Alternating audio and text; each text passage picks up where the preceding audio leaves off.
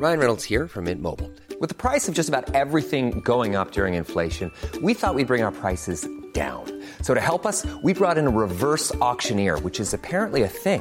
Mint Mobile unlimited premium wireless. Ready to get 30, 30, bit to get 30, bit to get 20, 20, 20, bit to get 20, 20, bit to get 15, 15, 15, 15 just 15 bucks a month. So, Give it a try at mintmobile.com slash switch. $45 upfront for three months plus taxes and fees. Promo for new customers for limited time. Unlimited more than 40 gigabytes per month. Slows. Full terms at mintmobile.com. Il y a un an, le 24 février 2022, le monde basculait dans une nouvelle époque. On a beaucoup dit euh, pendant le Covid qu'il allait y avoir un, un nouveau monde. Évidemment, cela n'est pas arrivé. Il faut toujours se méfier des gens qui annoncent le nouveau monde à venir. En revanche, on peut bien dire qu'il y a un avant et un après 24 février 2022 au moment où l'armée russe entre en Ukraine. Et on voit bien un an de guerre, un an de guerre où il s'est passé beaucoup de choses, et un an de guerre où il peut euh, ensuite se passer beaucoup de choses dans les, mois qui viennent. Alors tentons un, très bref bilan, évidemment, de cette guerre, puisque cette émission est enregistrée le 23 février et que vous pouvez l'écouter à partir du 24 février.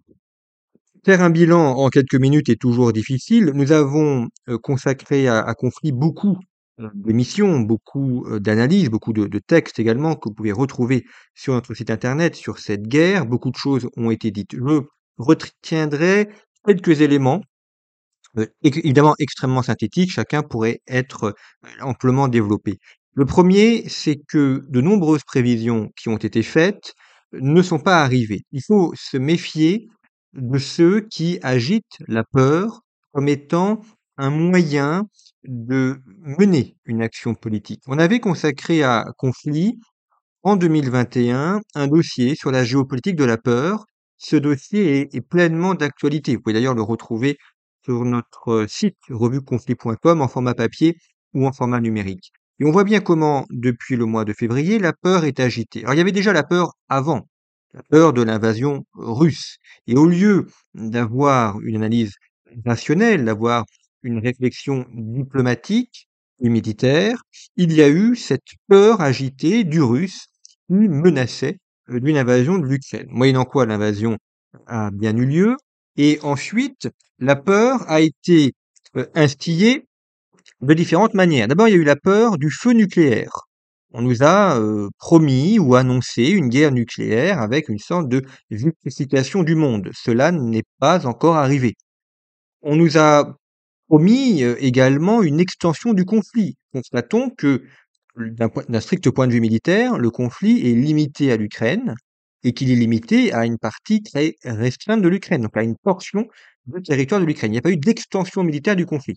On pouvait craindre une extension avec la Biélorussie, avec la Moldavie, avec la Transnistrie. Pour l'instant, ce n'est pas le cas. Peut-être dans les semaines, dans les mois qui viennent. Mais en tout cas, cette première année de guerre, ce n'est pas le cas. On nous a fait peur également sur la grande famine qui devait toucher l'Afrique parce que l'Afrique n'était plus alimentée par les céréales d'Ukraine et de Russie. Cette grande famine n'a pas eu lieu. Et un accord, heureusement d'ailleurs, a été trouvé entre les différentes parties pour que les céréales puissent être transportées jusqu'au port africain. On nous a promis euh, également, on nous a euh, menacé d'une sorte d'effondrement économique. Là aussi, il y a des difficultés économiques, mais euh, celle-ci, le grand effondrement n'a pas eu lieu. Donc, toujours se méfier de la peur, et on voit bien que euh, depuis un an, cette peur a été constamment agitée. Or, l'analyse, la réflexion et donc l'action doit passer au-delà de la peur.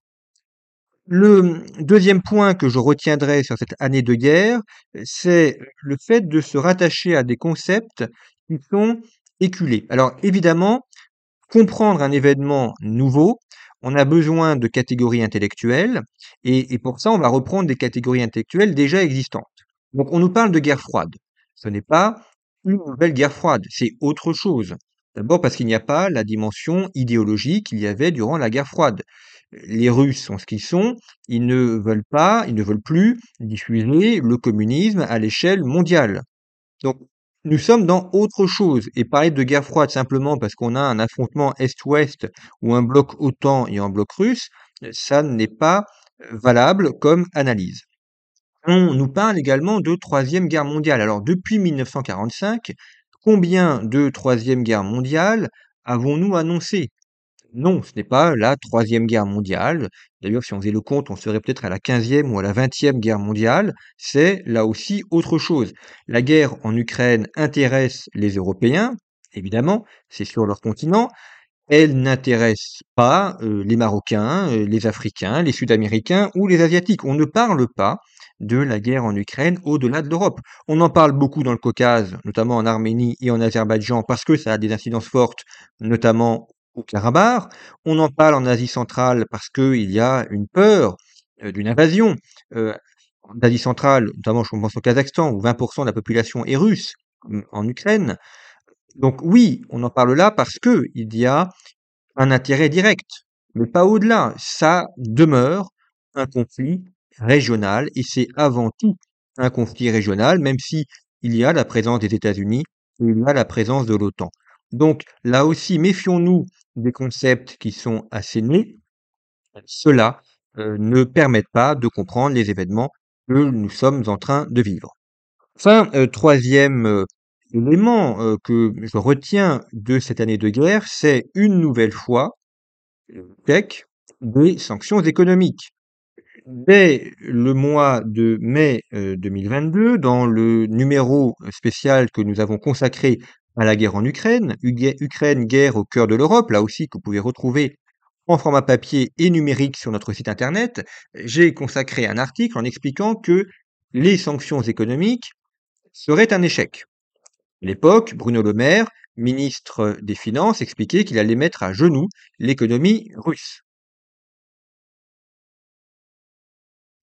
Alors dire que les sanctions économiques allaient échouer, c'était pas faire preuve euh, d'une clairvoyance euh, trop forte, puisque les sanctions économiques ont toujours échoué. On a mis des sanctions économiques contre Cuba, contre la Syrie, contre l'Iran, contre l'Irak. Je pourrais euh, allonger la liste quasiment à l'infini. D'ailleurs, l'Europe aussi subit des sanctions économiques de la part des États-Unis, avec à chaque fois l'idée qu'on allait renverser les dirigeants par les sanctions économiques ou alors modifier profondément leur politique, ce n'est pas le cas.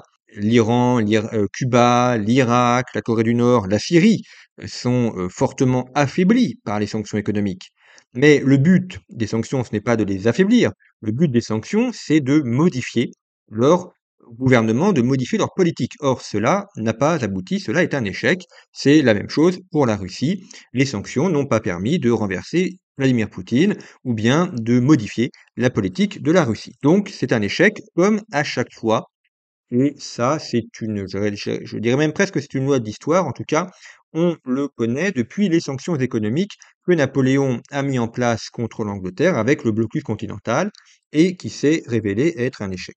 Enfin, quatrième Quatrième élément que je retiens de cette année de guerre, et c'est une manière aussi de se projeter vers les semaines ou les mois qui viennent, c'est la nécessité absolue pour la France et pour l'Europe de repenser sa réflexion stratégique.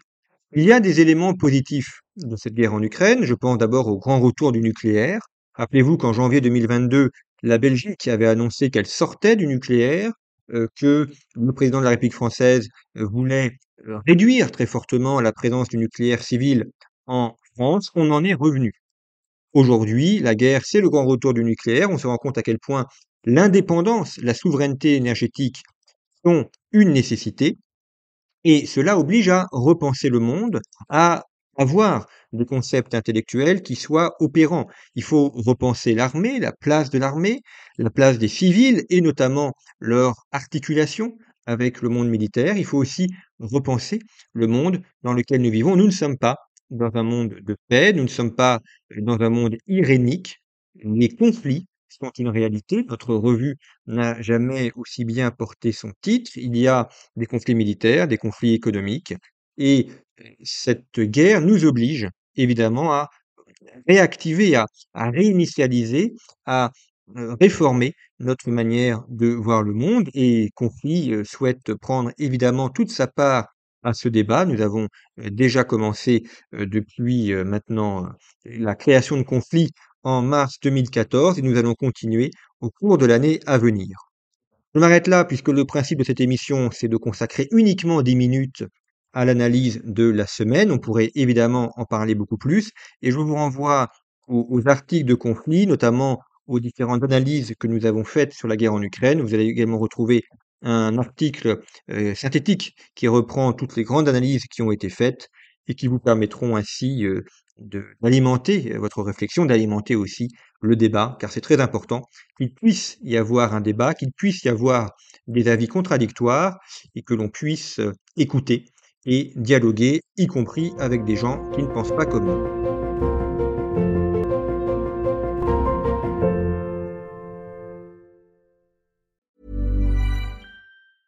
Normally, being a little extra might be a bit much, but not when it comes to healthcare. That's why United Healthcare's Health Protector Guard fixed indemnity insurance plans, underwritten by Golden Rule Insurance Company, supplement your primary plan so you manage out of pocket costs. Learn more at uh1.com.